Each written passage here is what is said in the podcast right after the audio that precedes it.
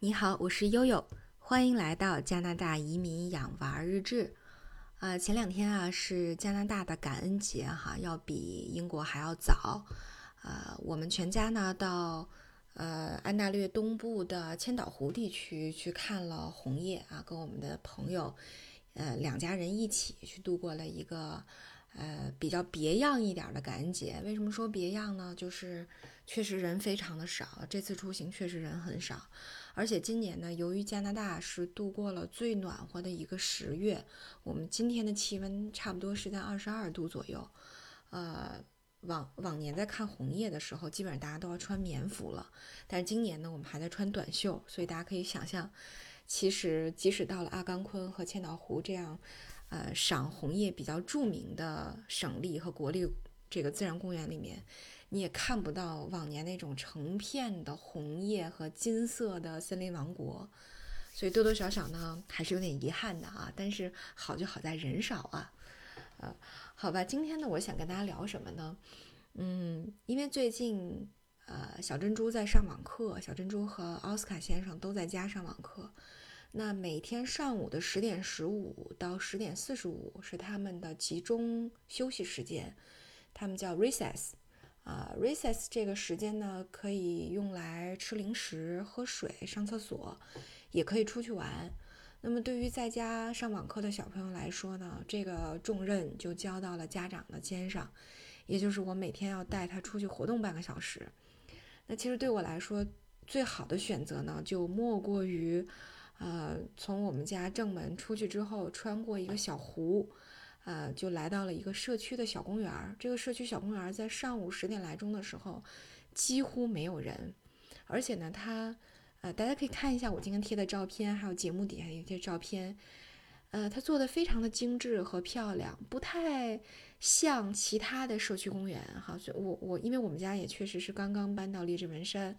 我发现呢，它的每一个公园设计的其实都有一点点小心思、小心机在里面。那么这个公园是有它的名字的，它叫 Alias Grace Park。如果大家听这个名字，如果对加拿大的电视剧，或者说对加拿大的这个小说比较感兴趣的话，一定听出来了。这个这个公园的名字叫别名格雷斯，这是加拿大呃最有名的一位作家，也是加拿大的作协主席玛格丽特·阿特伍德的一本非常有名的小说，而且呢也改编成了同名的电视剧。啊，在豆瓣上，呃，这个玛格丽特·阿特伍德，无论是他的书还是他的这个小说改编成了电视剧，包括《便民格雷斯》，包括《使女的故事》啊，就是这些这些一说，可能大家都觉得特别耳熟能详，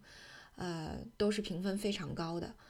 呃，那其实，在最早，我对加拿大的文学领域、作家、小说，其实完全没什么概念。可能使女的故事类似这种名字对我来说还算是比较熟悉，但是确实我比较汗颜的是我从来没看过。为什么呢？因为说句实话，到了三四十岁这个年纪，呃，偶尔有那么点空闲的时间，就特别想刷刷那些无脑小甜剧，或者是像最近这个鱿鱼游戏这种稍微带点刺激的，是吧？这这这这种电视剧。可能比较适合中年人，像这种讨论女权主义、两性关系、乌托邦什么之类的这种比较，嗯，反映现实主义和乌托邦类的这种文学作品，哎呀，真的觉得看着比较累。但是呢，不得不承认，玛格丽特·阿特伍德确实应该算得上是加拿大最有名的作家之一了啊。呃，呃，这个老太太啊，生于一九三九年的十一月十八号，马上就要到她的。八十二岁的生日了，啊，她是出生于安大略省的渥太华，啊，她不仅是一个小说家，她也是诗人和文学评论家，啊，她毕业于多伦多大学和哈佛大学，呃，所以呢，这个早期啊，她有很多反映现实主义的作品，后来呢，又尝试了一些乌托邦类的，哈，像这个《使女的故事》。《使女的故事》这个小说和这个电视剧，我都这个电视剧我好像我好像以前看过，但是确实没什么印象了，可能没追完就弃剧了。嗯，它其实有点像一个架空的一个文学，就是它在一个架空环境里面，然后讲了一个完全由男性统治的一个这个极权主义国家，叫激烈共和国，反正好像就把女性物化的比较严重，大家女性都要穿着大袍子，就是被迫成为使女啊，就是所谓为达到生育目的的一个工具人。嗯，对，去去探讨这种女性主义的，你会发现他很多作品都是探讨呃女性权利，包括在某种极端环境环境下女性权利的颠覆，他对这个领域特别感兴趣。啊，包括两性关系，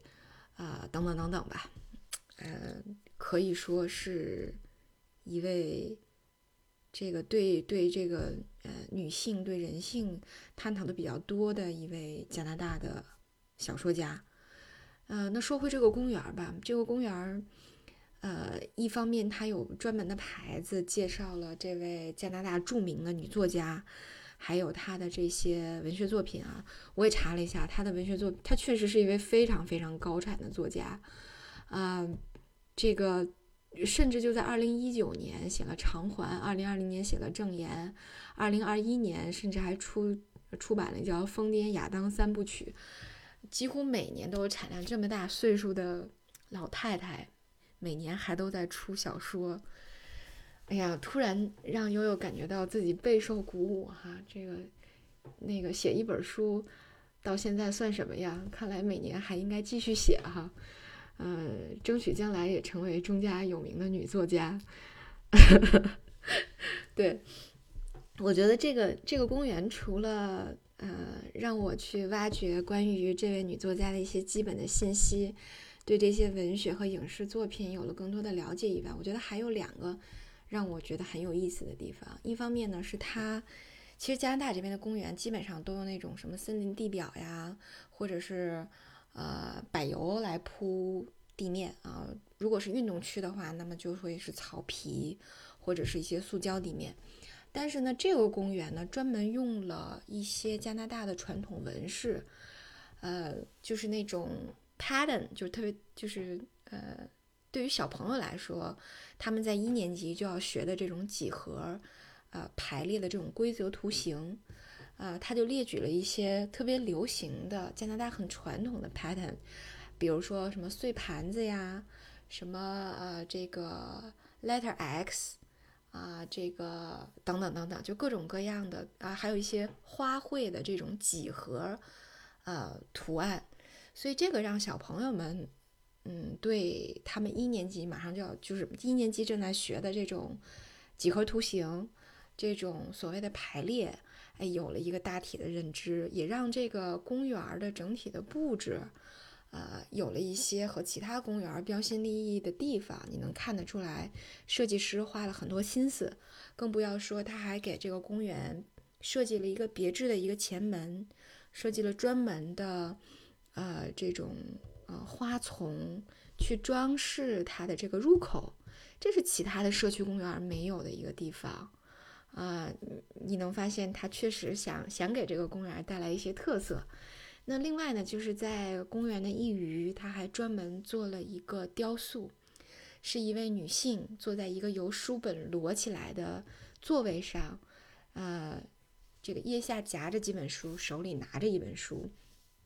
那我。仔细的看了一下他这个书上写的文字，我一开始呢以为他这个书上写的文字会是他的这个小说那么多小说的书名，结果一看不是，发现什么呢？发现他的这个腋下夹着的这本书写的是 question 问题，呃，而他手里捧着读正在读的这本书的封面写的是 answer 答案，呃，然后他这个。坐着的这本书，书上写的是 "It's truly your universe"，这才是属于你的宇宙，属于你的天地。嗯，让我觉得挺感动的哈，就是，嗯，这好像就是一一一位女性，她从书中去获得了她知悉，呃，这个世界的所有问题的答案，从而让她坐在了这个高高的以自己为中心的这个。宇宙的制高点上啊，让我觉得蛮感动的。这个这个雕塑哈，呃，我我不知道我的解读对不对，但是我相信可能每个人在看到这样的雕塑和这样的文字的时候，可能都是会产生呃，自己内心属于自己的那一份震撼。呃，所以这就是我和小珍珠最近最喜欢的一个公园。呃，我也放了很多的照片供大家来欣赏加拿大美丽的秋景。好，那么后面一些节目呢，我们还会继续介绍，呃，我们去千岛湖，呃，以及其他周边的安大略东部的一些非常有特色小镇的一些旅行的经历。好，那今天呢，我们的节目就到这里，感谢大家的关注，我是悠悠。